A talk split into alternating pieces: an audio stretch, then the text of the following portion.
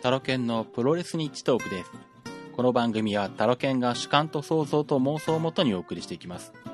業界関係者の方には軽省略とさせていただいておりますので、あらかじめご了承ください。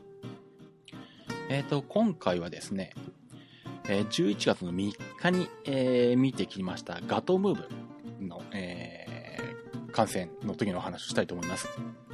えっ、と、まあ、このガトームーブですね、えっ、と、アイスリボンを離れた桜恵美選手が、えータイに渡りまして、タイで旗揚げしたプロレス団体なんですね。で、えーまあ、タイで、えー旗揚げした後、まあ、日本に戻ってきて、その、えー流れでですね、まあ、ガトムーブジャパンツアーということで、まあ、日本で興行を何とか、えー行っているっていう状態なんですけれども、えーっと、まあ、これですね、11月4日に、えーっと、板橋だったかな、で、ビッグマッチがあってですね、割とそちらの方に注目が集まっていたんですけど、えーあえてその前日の11月3日の方に行ってきまして、えーなぜ3日に行ったかっていうと、この会場になっている、えー市ヶ谷南海記念診療所、この会場に行きたかったんです。えーまあ、この会場ですね、あの、昔のアイスリボンを知ってらっしゃる方であれば、あの、市ヶ谷アイスボックス、あの名前で行われていたあの会場になるんですけど、えーと、まあ、非常に狭い会場で、もちろんリングなどはなくてですね、えー床に直接マットを敷いて、まあそこでプロレスをするという。で、まあそんな会場ばっかり見に行ってるような気もするんですけど。で、えーっと、まあ、めぐみ工業で使ってるケルベルス道場、ケルベルスジムなんかでもそうなんですけど、あれよりもさらに狭いですね。で、マットとお客さんの間、一応椅子はあって、椅子には座れるんですけど、まあ、えー、マットが、えーっと、窓のある壁面にぴったりつけられていて、で、なんだ、その、窓のある壁に向かって座る席と、さらにその、まあ、右側の方の席に椅子が並べてられていて、まあどうなんだ、いっぱい入ると、でも40何人とか入るのか、立ち席含めてですけどね。立ち客いっぱいいると40何人、座れるのは20人ぐらいとか、20何人ぐらいとかですかね。っていうようなところで、もうケルベロスドジムよりも、えー、はるかにまた距離感が近くて、多分リングに当たるマットの面積ももっと狭いんじゃないのかな。ぐらいの本当にもうキツキツの感じでやってるような会場なんですが、まあ昔から市ヶ谷アイスボックスとしてやってる頃から、まあ一回行ってみたいなと思いつつ、一度も行くこともなくてですね、行くことがなくてですね、まあ今回、えーっとまあちょうどこの時東京に行く、えー予定がありまして、まあこれ体操で行ったんですけど、えーせっかくなので観戦に行ってきました。で、この市ヶ谷、えーっと、南海記念診療所ですね。まあ、南海記念診療所でググると、Google マップでググると出てくるんですけど、えーっと、市ヶ谷の、えーっと、JR の市ヶ谷の駅ですね。の、えーっと、新宿寄りの出口を出て、で、そこから、えーっと、まあ、これ靖国通りになるのかな。えー川を渡って、えーまあ、反対側に出てですね、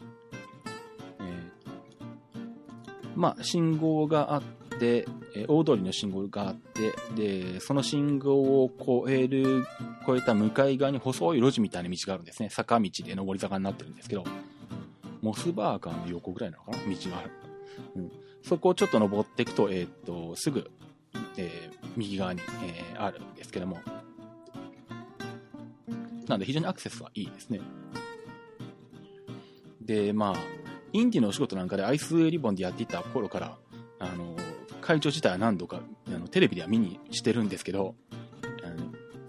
大体あの、なんだろう、窓ガラス、窓があって、で、その窓を開けて、その窓枠を使って攻撃するとか、その窓枠をコーナーに見立てて、そこに乗って、そこからまあ、ジャンプして技をやったりとかするんですけど、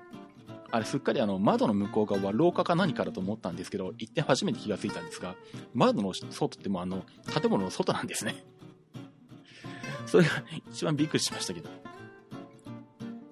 で、なんだろう、あのーまあこれ、えっ、と、チケット買った順番で優先順位があって、それによってこう、えー、っと、まあ、指定席じゃなくて重席なんですけどね、あの、優先順位があって、優先順位に従って、あの、会場の中に入っていって、まあ、席が空いてれば席に座れるし、なければ立ち見するんですけど、あの、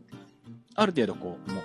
人数が溜まってくると建物の中に立つスペースもないので、そうするとその窓の外のところに立って窓を通して、えー、試合を見るって観光になるんですね。なんであの、室外の、なんだ、建物の外から窓を通して、えっ、と、試合を見てるっていうすごい見方をする会場で、これはさすがに、室外から、ね、窓を通して中を見るっていうのは、初めてだなと思って、ここがあの一応笑ったというか僕にとってはツボだったんですけど、一回ちょっとあのもう一回行って、窓の外から見るのを見てみようかなっていう感じもするんですけどね。そんな会場で、で、しかもその窓の外は関係者の人たちもなんかこう、まあ来られるようになってるというか、まあ、関係者の人は、まあ、あの、ふらっと来れるのかなよくわかんないんですけど、あの、よくよく見るとその窓の向こう側に小川原先生がいたりとかですね、意外に関係者がいたりとかして、面白いですね。で、まあ、そんな、えっ、ー、と、南海記念診療所で行われた、えっ、ー、と、ガットムーブなんですけども、えっ、ー、と、もし、えっ、とですね、ガットムーブ感染する場合ですね、あの、一つ予習しておいた方がいいというのがありまして、あの、まあ、掛け声があるんですね。あの、なんだ。まあ、いわゆる、あの、猪木れば123だみたいな、ああいう類のもんなんですけど、まあ、これが、あの、なんだ、タイ語で、えー、行われてまして、でしかも何回かおこうお互いこう、えー、っと、行ったり来たりするんですね。なんで、桜井美選手だったら、桜井美選手が、えっ、と、リャオサーイって言ったら、観客席、観客の方はメシャーイって言って、で、リャオクアーって言ったら、またメシャーイって言って、で、トンパーイって言って、シャーイって言って、で、最後に桜井美選手がレッツゴーって言って、みんなでガトームーブっていうのか。これは覚えていかないとついていけないです。もう一回言おうか。えー、っと、เลี้ยวซ้าย ไม่ใช่。เลี้ยวขวา ไม่ใช่。ตรงไป ไม่ใช่。Let's go、ガトームーブ。イントネーションが合ってるかどうかいまいち怪しいんですけど、こんな感じです。まあ、ちなみにあの、今の、えー、ガトームーブのブログを見ると、なんか最近、さくらえみ選手はあのイギリスに遠征してきて、えー、と、まああれだ、ちょっと前に話した、えっ、と、JWP の興行で、JWP 無差別級のベルトを取って、で、さらに、えっ、と、イギリスで EVE のベルトも取ってきたのかな、うん、で、えー、イギリス帰りで先日初めての興行があって、えー、そしたらすっかりあの、イギリスにどっぷり使ってまして、コスチュームもイギリスのコスチュームに、イギリス国旗をあしらったコスチュームになってたりとかしてですね、どうもこのリャオサーイのやつもあの、英語でやってるらしいんで、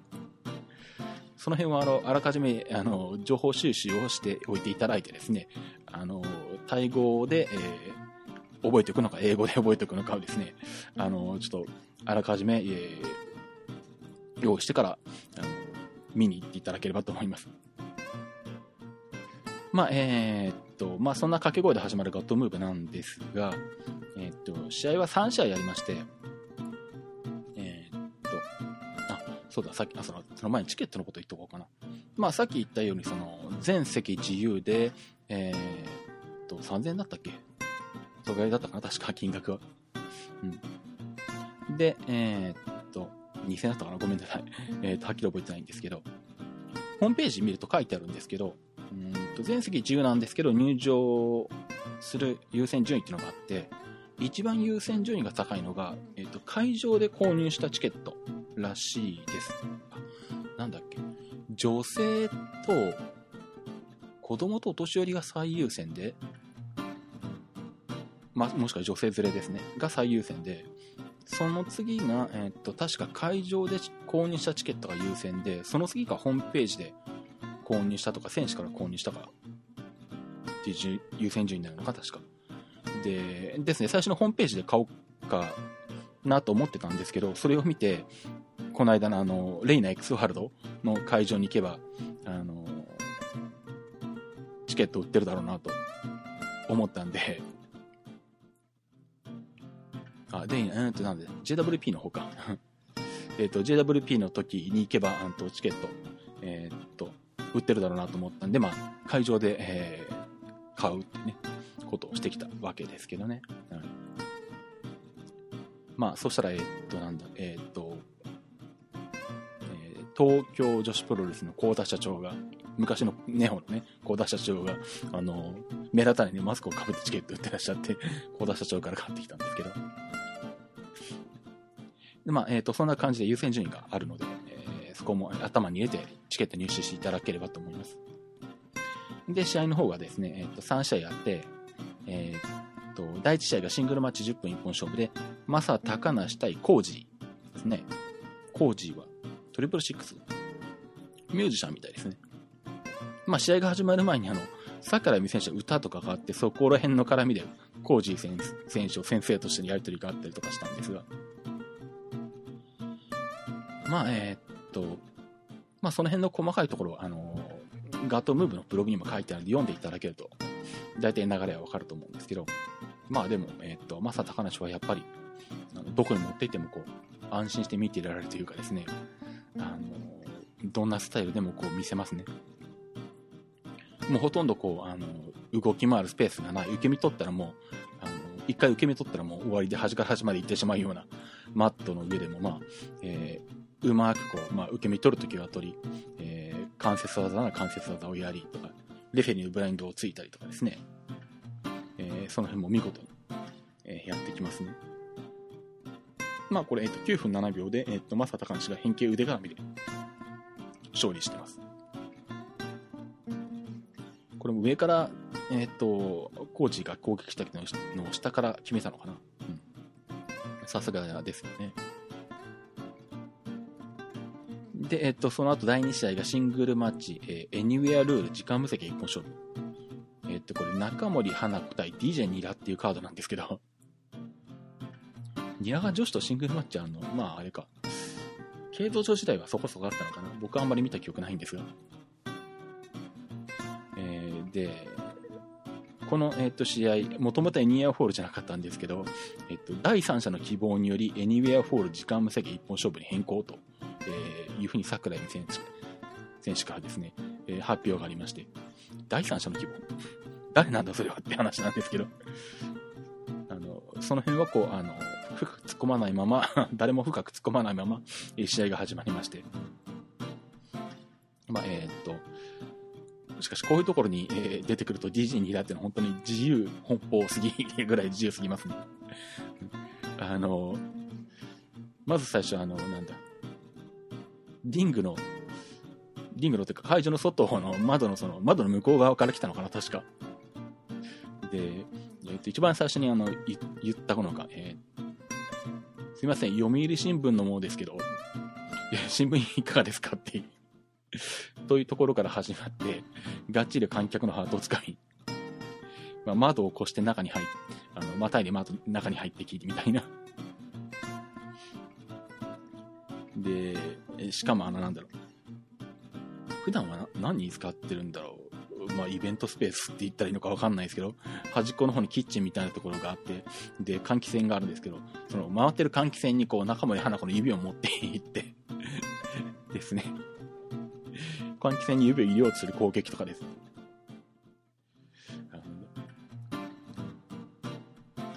あと、ブレーカーのところに行って、あの、これは、あの、球防御が開発した差し兵器だ。これ以上近づいたら、あの、このスイッチを入れるぞ、入れるぞとか言ってですね、あの、部屋のブレーカーを落として 真っ暗になってたりとかですね。で、真っ暗になったところでロケットパンチするとかですね。もう自由奔放すぎるんですけどね。楽しいんですけど。で、で、最後には、えっ、ー、と、まあ、中森花子選手が勝ってるんですけど、えっ、ー、と、まあ、エニウェアフォールなんで、えっ、ー、と、まあ、場外っていうかその窓の外に引きずり出して窓の外でスリーパーホールド。で、そこでどうもディズニーだかギブアップしたらしくて、えー、っと、中森花子選手が勝っています。で、まあ、第3試合メインが、ね、ですね、えー、っと、タッグマッチ15分一本勝負で、えー、っと、米山香織、さくらえみ組対、ベア、福田、モーリーと。このスペースでタッグマッチかよっていうか、ベア、福田でかすぎでしょって感じなんですけど、それぐらいも近くて、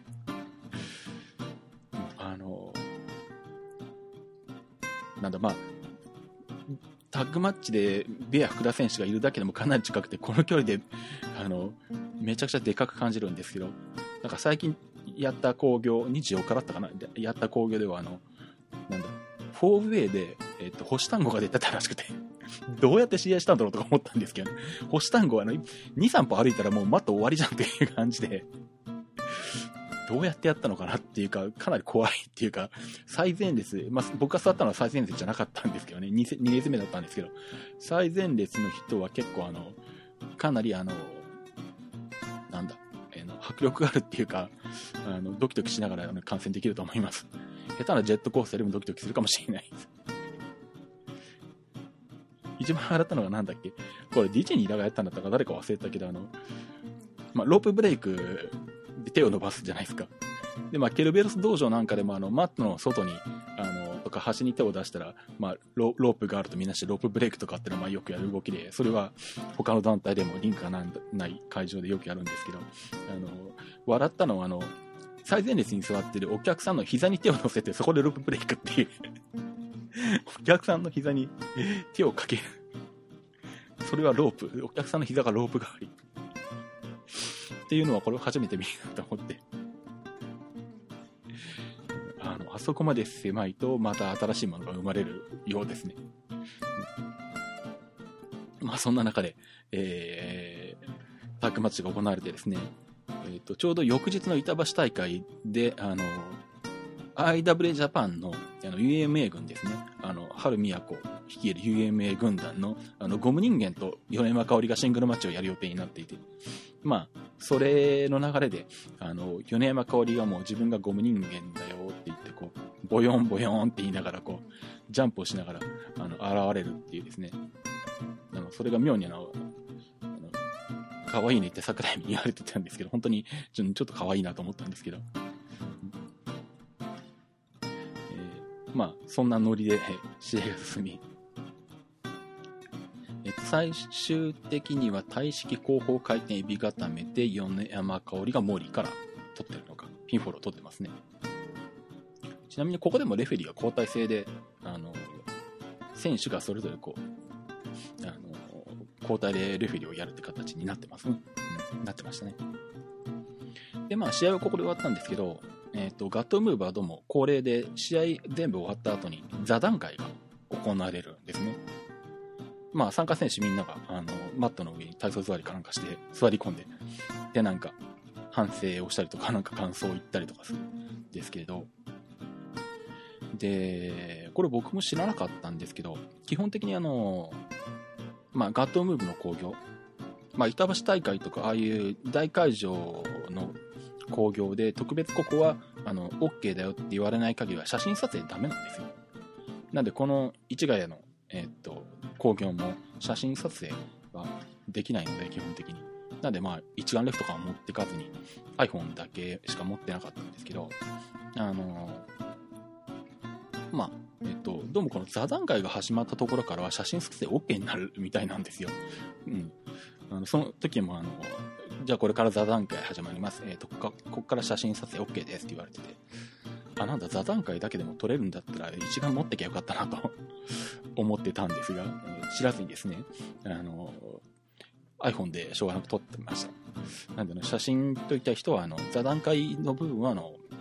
写真撮影できますんで、あの、カメラ持ってった方がいいと思います。まあそんな感じで行われまして、全部でどうだ1時間半ぐらいとかだったのかな？うん。まあコンパクトなんですけど、でも十分楽しい興行でした。うん、まあまた、あのー、機会見つけていきたいですね。やっぱ窓の外から見るっていうのもいいかな。寒いですけどね。あの、窓開けっぱなしで、多分暖房も何も、冬になったらさすがにするのかな、あそこ。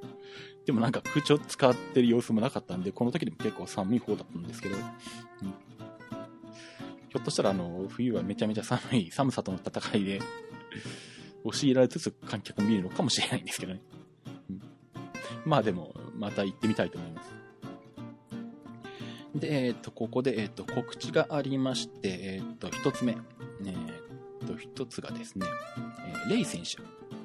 えっ、と、女子プロレスラーで、あの、アルファベットで RAY と書くレイ選手ですね。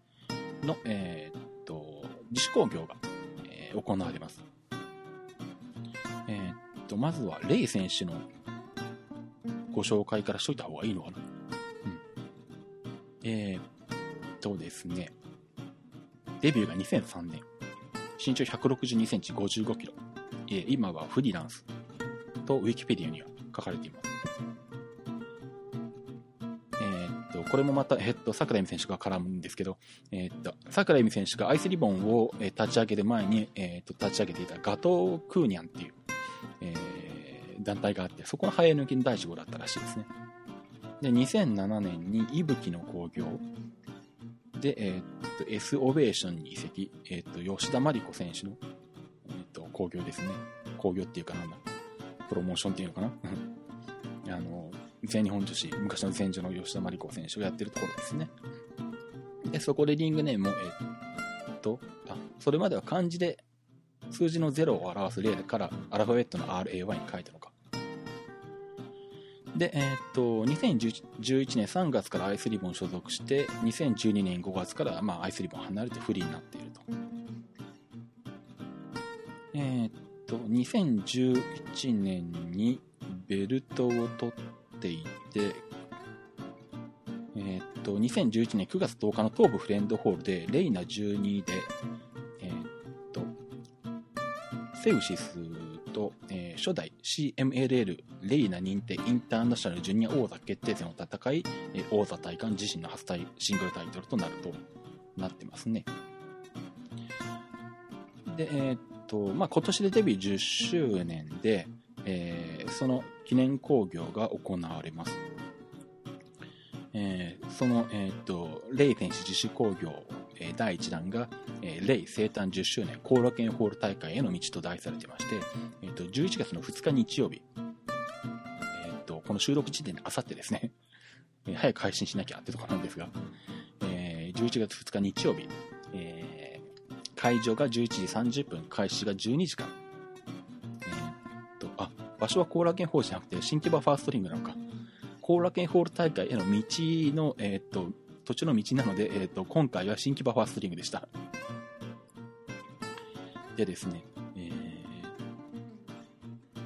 まあこれ、あと、実はツイッター上でレイ選手とちょっと2、3やり取りさせていただいたんですけど、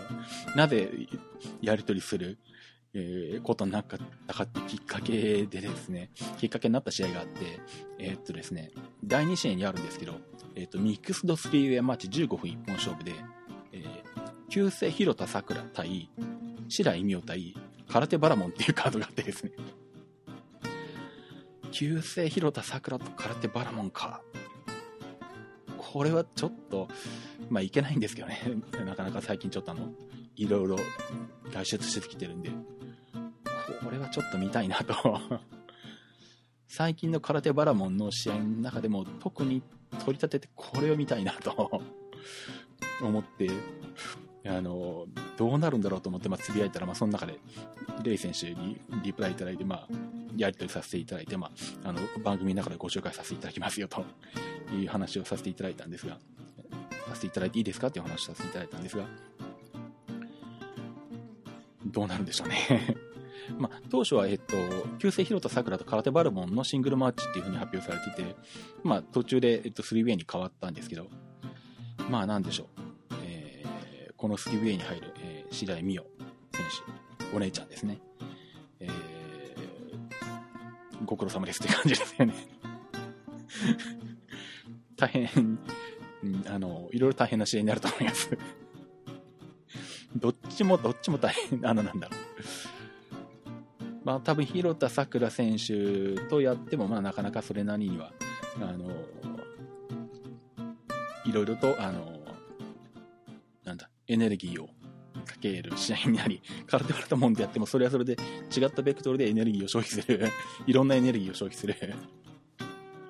試合になると思うんで、えーその二人と同時に戦うっていう、な どうなるんだろうな、これ。うんまあでもあれですよね。あの、カルテバラモン選手、本当にあの、いろんなところでえー、なんだ、引っ張りだこですね。この間の紅白プロレスでもカード見かけましたけど。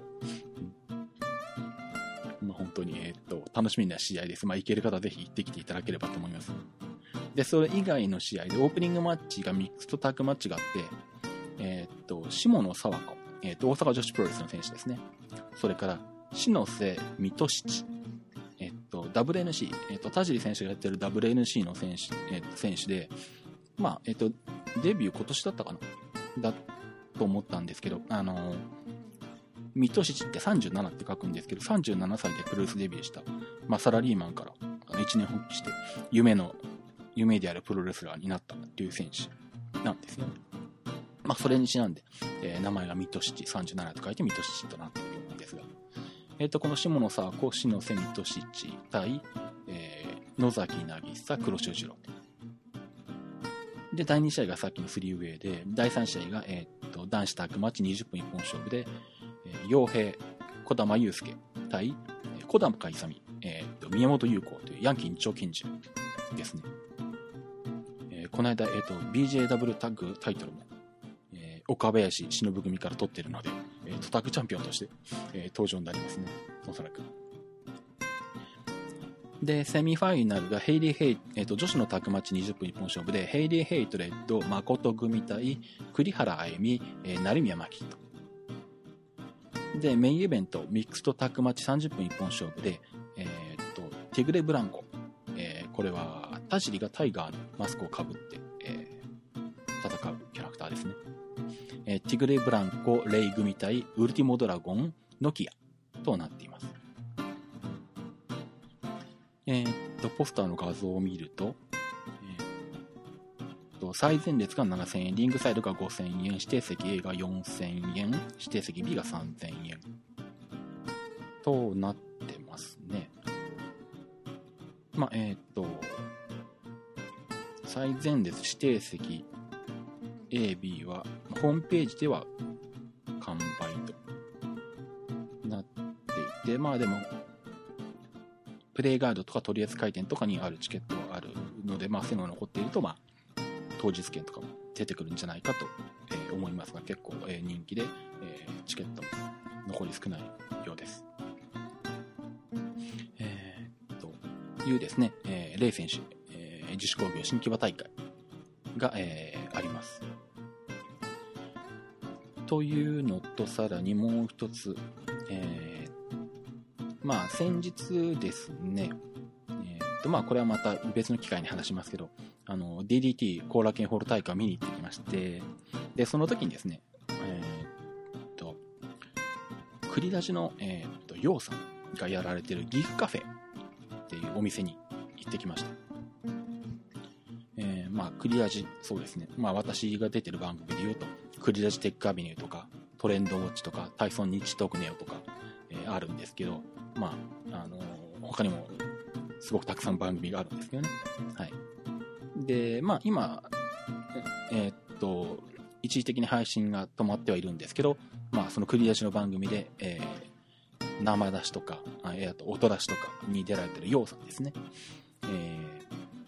ー、が行われ、えー、っと、週末、えっ、ー、と、土曜と、えー、金曜日と土曜日か、週末金土の夜に、えっ、ー、と、まあ、えやられてる、まあ、ギークカフェという、まあ、バーですね。うん、まあ、お酒飲み物が飲めると。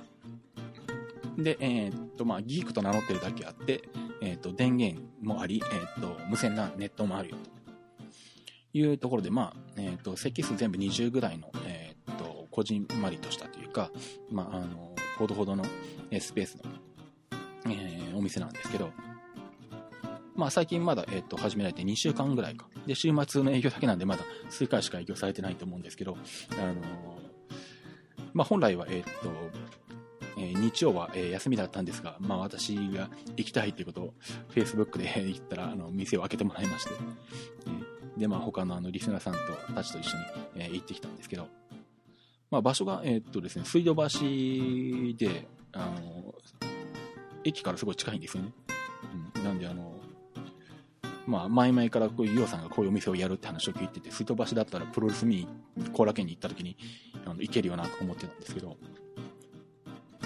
えっと、場所がですね、えっと、水道橋の、えっと、後楽園ホール側の出口ですね、新宿側の出口、えー、そこを出て、えっと、後楽園ホールと逆方向に向かいまして、まあ、大通り沿いにずっと向かっていって、えっと、道沿いに行くとセブンイレブンがありますね。で、セブンイレブンも通り越して、えー、もうちょっと行くと、えっと、ロークサロがあるんですね。で、その6サロを、えー、と左に、えー、とちょっと戻る感じで、カクンと鋭角的に、えー、曲がってワンブロック行って、次の、えー、と交差点の、えー、と角っこに、えー、あります。1階ですね。建物の1階にありますね。まあ、お昼はお昼で別の方が営業されてて、まあ、カフェやってるのはよくわかんないんですよ、その辺は。うん。えっと、まあ、プロレス日トークのホームページにもリンクを貼っておきますし、えー、と英語でギークカフェで検索していただければ出てくると思いますんで、あのー、まあ、気軽に立ち寄れますし、あのー、お値段も、値段の方も、えー、お手頃で、えー、まあ、ちょこちょこっとね、あの、みんなでプロレスの、えー、観戦した後ですね、えっ、と、その話で盛り上がったりとかですね、何かしらこうブログを持ってらっしゃる方とか、カメラを持っていて、それをすぐあのネットでアップしたい方ですね、このギークカフェにあの行っていただいてそこのネット回線使ってあの写真を撮り急ぎアップするとかそういうこともできると思いますんで、有線 LAN も無線 LAN もあるかな。両方ありますね。で、コンセントもありますね。うん。一応で、まあ、イベントとかもできるプロジェクターもあったりとか、ホワイトボードもあったりとかして、日によってはなんかイベントをやったりされてるのかな。なんかボードゲームのイベントとかやったりすることもあるようなんですけど、まあ、えー、その辺ホームページにイベント予定とかも書いてありますんで、あの、よかったら、えっ、ー、と、ホームページ覗いてやって、えー、どしどし行っていただけると、えー、嬉しいです。えっ、ー、と、プロレス日トークを見て、えっ、と、聞いてきましたって言っていただけると嬉しいですけど、えっ、と、すいません、特別何か出るということはないです。えはい。まあでも本当にあの東京に寄った時、まあ土日、えじゃあ金土か。金土機会があれば僕もまたフラッと行くこともあると思うんで、またそういう時ツイッターで、あのなんかつぶやいて、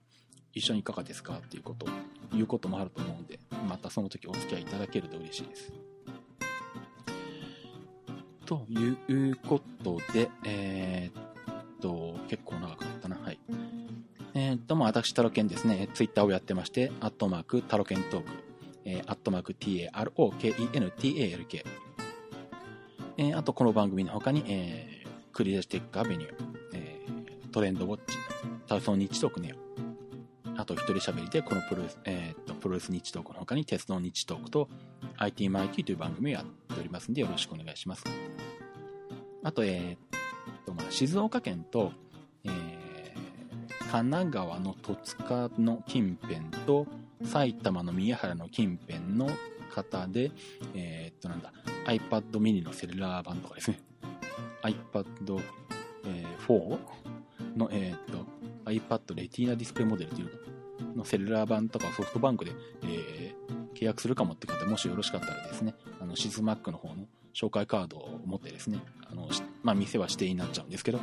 そこで契約していただけると、あの、3000分の特典を、えー、お送りするっていう、えー紹介キャンペーンやってますんで、よかったら、え、っと、また、